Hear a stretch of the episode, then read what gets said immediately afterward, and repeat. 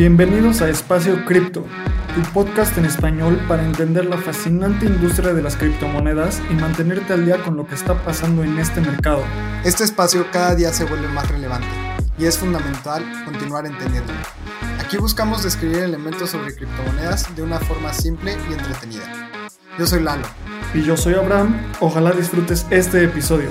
Vamos. Venga. ¿Qué onda, Abraham? ¿Cómo estás? Bienvenido a este sexto episodio de Espacio Cripto. Lalo, qué gusto. Tenemos un level up en nuestro equipo de grabación, así que esperamos que todos disfruten esta mejor calidad de audio. Y hoy toca un tema súper interesante. El primer episodio de Espacio Cripto fue por qué estaba subiendo tanto Bitcoin. Y hoy venimos a platicar de por qué llegó a 50 mil, por qué está en este precio, qué lo está empujando y también ya llegamos al techo de Bitcoin, entonces preparamos un episodio súper especial, muy interesante y divertido y me emociona mucho porque justo en este momento Bitcoin está arriba de los 55 mil dólares, el market cap está arriba de un trillón de dólares y estamos grabando esto el 19 de febrero alrededor de la una de la tarde hora del centro de México. ¿Qué pedo con este precio? Me encanta, se me hace un tema bien emocionante y me gustaría muchísimo compararlo con las empresas más importantes de Estados Unidos. Ya nada más Bitcoin está por debajo de Apple, Microsoft, Amazon y Google. Ya rebasó Tesla, ya rebasó Facebook, ya rebasó Alibaba. Entonces ya es un tema mundial. Mucha gente está volteando a ver Bitcoin y si ya lo había volteado a ver se lo está tomando de una manera mucho más en serio. Y es un tema impresionante, que valga más de un trillón de dólares, que esté por arriba de los 55 mil, Ethereum pegándole a los 2 mil dólares. Tenemos un tercer lugar nuevo dentro del market cap del mundo cripto, que es Binance Coin. Entonces, todo este tema del hype dentro del mundo cripto es algo muy emocionante y vamos a hablar justo de por qué Bitcoin está por estos precios. Exacto, y justo me encantaría recordar a toda la gente que nos escucha qué es el market cap. Cuando hablamos de un market cap, la capitalización mercado de un activo es su circulación, o sea, qué número de estos activos hay en circulación multiplicado por su precio. Entonces, cuando nosotros multiplicamos el número de bitcoins que hay en circulación, que son alrededor de 18 millones por el precio de 55 mil dólares en este momento, lo estoy viendo en CoinGecko, nos da el market cap arriba de un trillón de dólares. Entonces, qué emoción, neta, qué emoción. Eh, eh, llevamos años en esta industria esperando momentos así y hoy son esos momentos. Para ser exactos, la cantidad de Bitcoin en circulación hoy en día son 18.633.131 Bitcoin a un precio de 55.085 dólares. Eso nos da una capitalización de mercado de un trillón de dólares y un cachito. Entonces, a ver, ¿qué viste, Lalo? ¿Qué fue, desde tu punto de vista, las noticias más importantes que empujaron Bitcoin hacia aquí? A mí el tema de Coinbase que ya la evaluaron en 77 billones de dólares y el precio de acción podría estar rondando en los 303 dólares es una noticia gigante. Es el primer exchange que va a ser listado en bolsa y esto podría pasar antes del segundo cuarto. Ya es muy próximo. Los próximos meses vamos a estar viendo el primer exchange en bolsa y esto me emociona muchísimo y parece ser que a todos los inversionistas también. También me emociona muchísimo el primer exchange en bolsa. Además listado en Nasdaq, ¿no? Está, está siendo para ser cotizado en Nasdaq. Coinbase es súper importante y además a mí también me emociona que son una de las empresas más importantes del mundo cripto y también tienen un brazo de inversión bastante fuerte que ha fondeado empresas importantes en Latinoamérica. Entonces, esto solo va a seguir creciendo. ¿Sabes? Yo también he estado viendo y lo platicábamos del primer ETF de Bitcoin. Iba a ser un ETF lanzado en Canadá. Y recuérdanos, ¿qué es el ETF tú, señor del trading? Un ETF es un contrato que replica el valor de algo, entonces esto significa que vas a poder comprar un contrato de Bitcoin dentro de la Bolsa de Valores de Canadá. Esto es una noticia gigantesca para toda la gente que quiere invertir en Bitcoin en este país.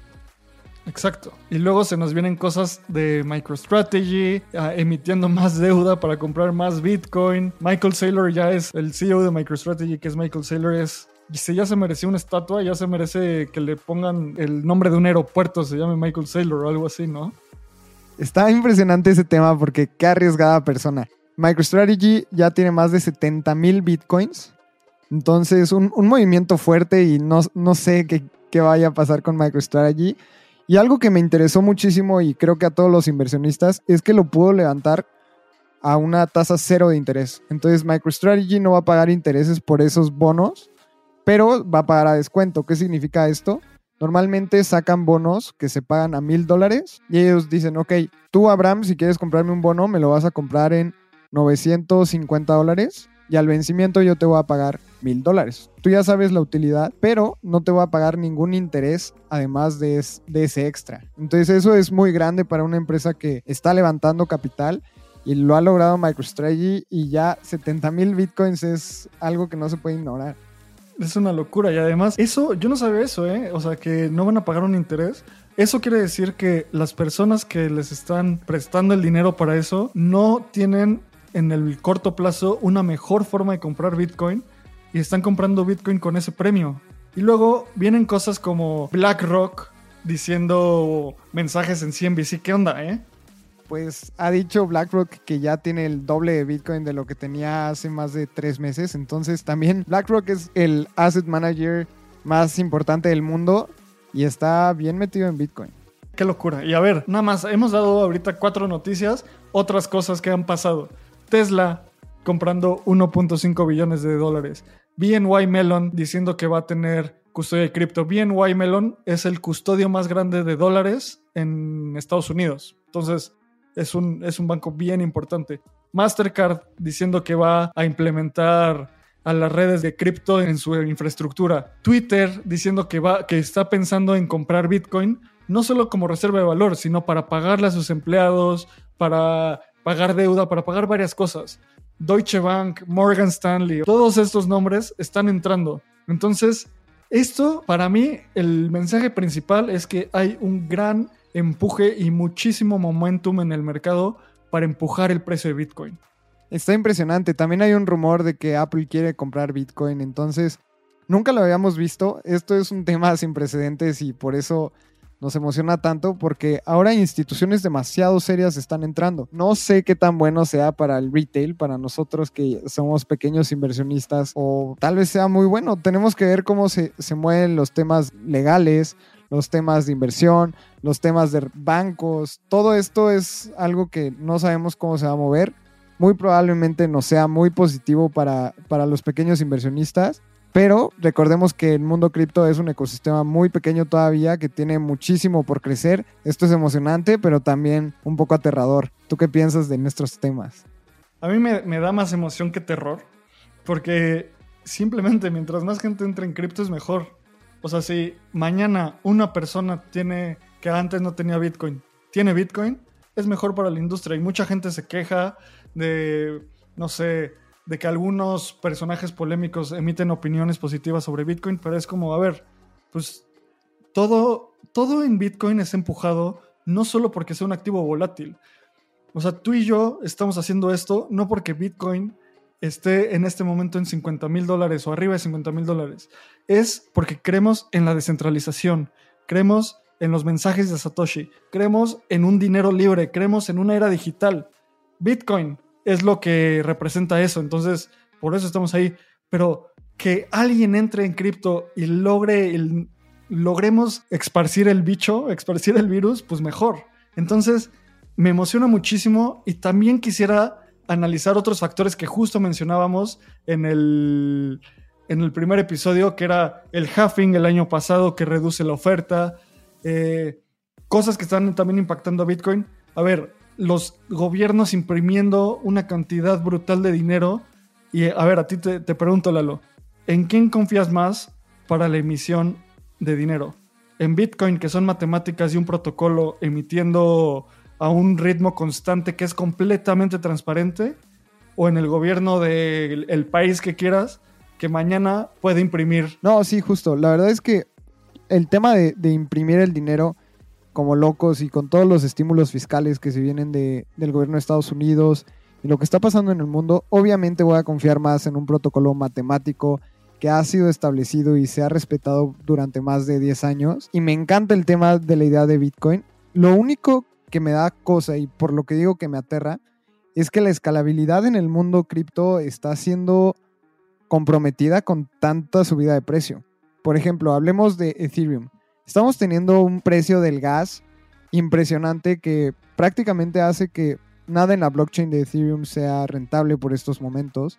Si quieres hacer transacciones, hay gas de 25 dólares, hay temas que no son escalables en este momento. Y creo que es importante el tema de la competencia, lo que está pasando con Binance y toda su blockchain. Pero estamos teniendo temas bien complicados dentro de exchanges, problemas de tráfico. Y por eso es lo único que me aterra. Pero ojalá y la tecnología esté al nivel para que no haya ningún problema con la subida de precio que hemos estado teniendo.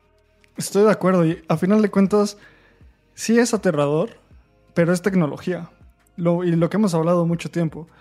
El Internet no era escalable cuando empezó, no era escalable por sus primeros años y hoy en día es lo más implementado a nivel mundial. Entonces, sí puede impactar, pero yo creo que va a impactar en el ecosistema cripto en general, pero no tanto en Bitcoin. No tanto en Bitcoin porque Bitcoin se está viendo como esta reserva de valor. Todavía no se ve como un medio de intercambio, no como un medio de pago. Entonces, hoy en día comprar Bitcoin es muy accesible, ¿sabes? Puedes entrar a, un exchange, puedes entrar a, a, Bitso en México, puedes entrar en diferentes lugares y es muy, muy rápido. El problema es cuando se, se intenta hacer cosas más complejas. Hoy en día para Bitcoin creo que no estamos ahí. Entonces, también me encantaría hablar de seguro la pregunta que todo el mundo tiene. Ok, Bitcoin ya está arriba de 50 mil. Llegamos al, al, techo, ya llegamos, o sea, no hay más arriba. ¿Qué, ¿Cómo ves? Hay un índice que me encanta que se llama Fear and Greed, que es eh, miedo o codicia. Y estamos en máximos históricos de este índice y toda la gente está pensando que hacer dinero en Bitcoin es muy fácil y esto me da un poco de flashback a lo que pasó en 2017, que todos pensaban que metían dinero y iban a hacer el dinero súper rápido. Pero están pasando tantas cosas dentro del ecosistema que no me sentiría seguro decir este es el techo. Solamente que personalmente sí estoy tomando profits, estoy tomando utilidades y estoy viendo qué es lo que está pasando en el ecosistema porque está subiendo demasiado rápido. Ahí me, me encanta también el, indicador de Fear and Greed, pero está en sus máximos históricos de greed, ¿no? Gente que no quiere vender, gente que ya compró y no va a vender, entonces eso es un indicador de que la gente no va a vender y si hay menos, menos oferta de venta es un, un impacto positivo en el precio, ¿no? No necesariamente. Cuando hay demasiada codicia, la gente está demasiado confiada y es cuando vienen las liquidaciones para los traders. Se, se paga demasiado interés para, se llama fundings, temas de, de tradings. El funding está en máximos históricos, entonces si tú quieres mantener una posición abierta, te están cobrando mucho. Y estos temas no los ve un inversionista pequeño o alguien nuevo dentro del mundo cripto pero sí es algo importante si estás haciendo trading que revises todos estos indicadores. Claro, tienes toda la razón. Igual, ¿sabes? A mí me encanta. El otro día estaba escuchando un podcast que me encanta y el presentador decía, a ver, el humano por naturaleza tiene un sesgo lineal, ¿ok? Creemos que las cosas pasan en, una, en un tiempo lineal y en una forma lineal. Cuando las cosas pasan rápido, pensamos que el pasado reciente era demasiado cómodo, que el pasado reciente era lo correcto. Cuando llegas a un lugar nuevo que cambió muy rápido, no te das cuenta y no entiendes que puede que el crecimiento empiece una, una curva exponencial. ¿A qué me refiero aquí? Por años y casi todo 2018, yo sentí que todo el tiempo Bitcoin estuvo en 10 mil dólares. Bajaba, subía, crashó a 3 mil, luego volvió a subir a 10 mil y ahí se mantuvo, ¿no? y de repente estamos en 50 mil. O sea, hicimos 5X de mediados del año pasado a hoy. Pero eso, desde mi punto de vista, no quiere decir que Bitcoin está sobrevaluado. Es que lo importante es que hizo 5X de octubre para acá. O sea, 5 meses, cada mes subió un 100%. Entonces, ese es el tema. O sea, justo es, yo sigo pensando que Bitcoin no está sobrevaluado aún todavía le falta mucho que crecer. Hoy está en estos precios y en esta en este capitalización de mercado empujado por el caso de uso del oro digital, ¿no? yo creo, y guarden esta, esta oración, yo creo que este bull market, no lo creo, es un hecho que este bull market esté empujado por Bitcoin como oro digital. Yo creo que el siguiente bull market va a ser empujado por Bitcoin como medio de pago, con Lightning Network y otras cosas, pero eso es para otra conversación. Entonces, hoy en día estamos en estos precios por Bitcoin como oro digital y todo está siendo empujado por esto. DeFi, eh, mismo Ethereum, se me hace interesantísimo que en las finanzas descentralizadas, más de la mayor, una gran parte está haciendo en Bitcoin sobre Ethereum. Más del 10% es esto, ¿sabes? Y por último, ¿cuál es mi conclusión de esto? Es que para que Bitcoin llegue al market cap, a la capitalización de mercado que tiene el oro hoy, Bitcoin tendrá que estar en alrededor de 350 mil dólares. Y esto solo es para que domine esta narrativa con este caso de uso. Entonces, faltan, además de ese caso de uso, muchas otras cosas. Entonces, yo no creo que hoy en día Bitcoin esté sobrevaluado. O sea, también, de nuevo, esto no quiere decir que salgan y compren y métanse en este instante y metan todos sus ahorros en Bitcoin. Para nada, tienen que hacer toda su investigación. Yo lo que creo es que pensando en un futuro, Bitcoin todavía le queda mucho por crecer. Yo también pienso lo mismo. Y que no se malentienda que como ya se hizo un 5X en los últimos 5 meses, ya Bitcoin va a bajar. Y creo que vamos a ver a Bitcoin, y ahorita lo estamos viendo. Nos vamos a acordar del día de hoy que Bitcoin valía menos que Google, que, que Amazon, que Microsoft. Porque Bitcoin es un tema de reserva de valor a nivel mundial. En un tiempo nos vamos a acordar que Bitcoin valía menos que una empresa. Y eso rapidísimo eh, va a pasar que va a valer mucho más que cualquier empresa porque es un tema económico a nivel mundial que mucha gente no se va a dar cuenta que está usando Bitcoin, pero se está usando. Exacto, y tocas otro de los puntos fundamentales. Hoy en día es mucho más fácil comprar Bitcoin que hace un mes, que hace un año, que hace cuatro años. Antes era medio difícil abrir una cuenta. Hoy en día lo puedes hacer facilísimo. En México, en Bitcoin abres una cuenta rapidísimo y puedes empezar a tradear en, Estados Unidos a nivel mundial hay mucho acceso. Cada día hay más usuarios. Y justo lo que tú siempre preguntas, ¿hoy es menos riesgoso que ayer comprar Bitcoin? Yo creo que cada día que pasa es más seguro. ¿Por qué? Mismo por el cómo es el blockchain de Bitcoin, es más difícil hackearlo y violar su código y hay más confianza en el mercado. Esto no quiere decir de nuevo que siempre Bitcoin solo sube, ¿sabes? Como la gente decía, como las acciones solo suben. No, Bitcoin también eventualmente va a bajar, va a haber un crash, mucha gente va, va a ser liquidada, como tú dices, pero como tecnología y como industria le queda aún muchísimo por crecer. Completamente. Creo que también es importante separar dos temas. El tema de Bitcoin como tecnología y como caso de uso y el tema de Bitcoin con el precio. Entonces, el precio puede variar, el valor de Bitcoin en su ecosistema y el caso de uso que tiene nunca va a bajar. Entonces, nada más vamos a ver la adopción subir, vamos a ver que se use más, vamos a ver que se hable más de Bitcoin y el precio no tiene que estar relacionado al valor que se le dé o el caso de uso que se le dé. Y algo que me gustaría mencionar por temas económicos, todo activo, ya sea una acción, sea Bitcoin, sea eh, el oro, tienen un ciclo de mercado. ¿Y qué es esto? Que hay varias fases.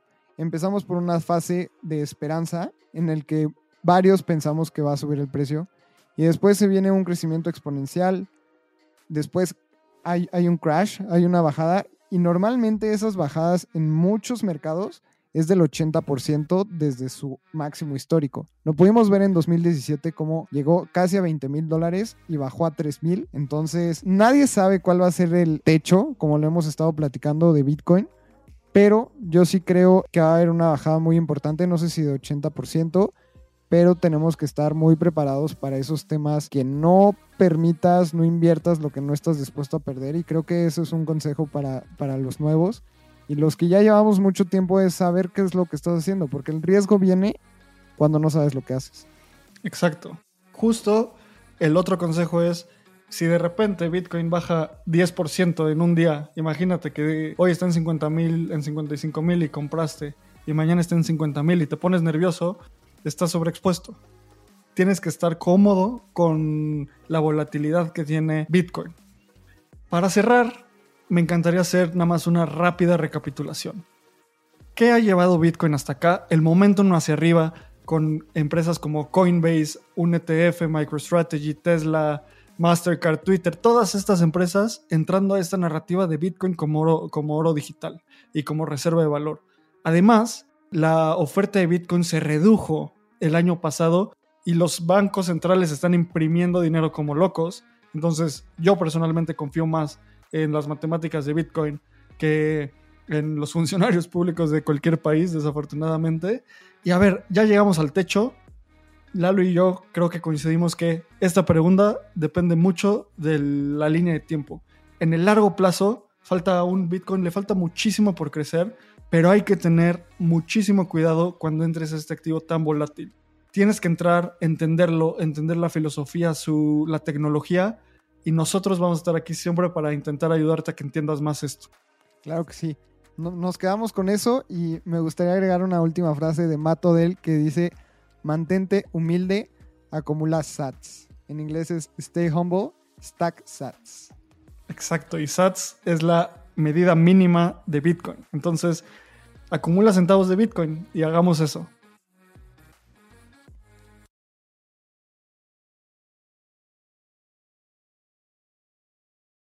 Este guion de Mundo Futuro lo escribió una inteligencia artificial. Imagina un mundo donde la tecnología se convierte en una extensión natural de nuestras vidas. Donde cada experiencia se eleva a niveles inimaginables de simplicidad. Un mundo donde los límites se desdibujan y las ideas se hacen realidad con un solo toque. El mundo cambiará más en los próximos 10 años que en los últimos 100. Yo soy Jorge Alor. Yo Mario Valle. Y yo Jaime Limón. No te pierdas Mundo Futuro, el principio del fin. Disponible en cualquier plataforma de podcast. Mundo Futuro, Mundo Futuro.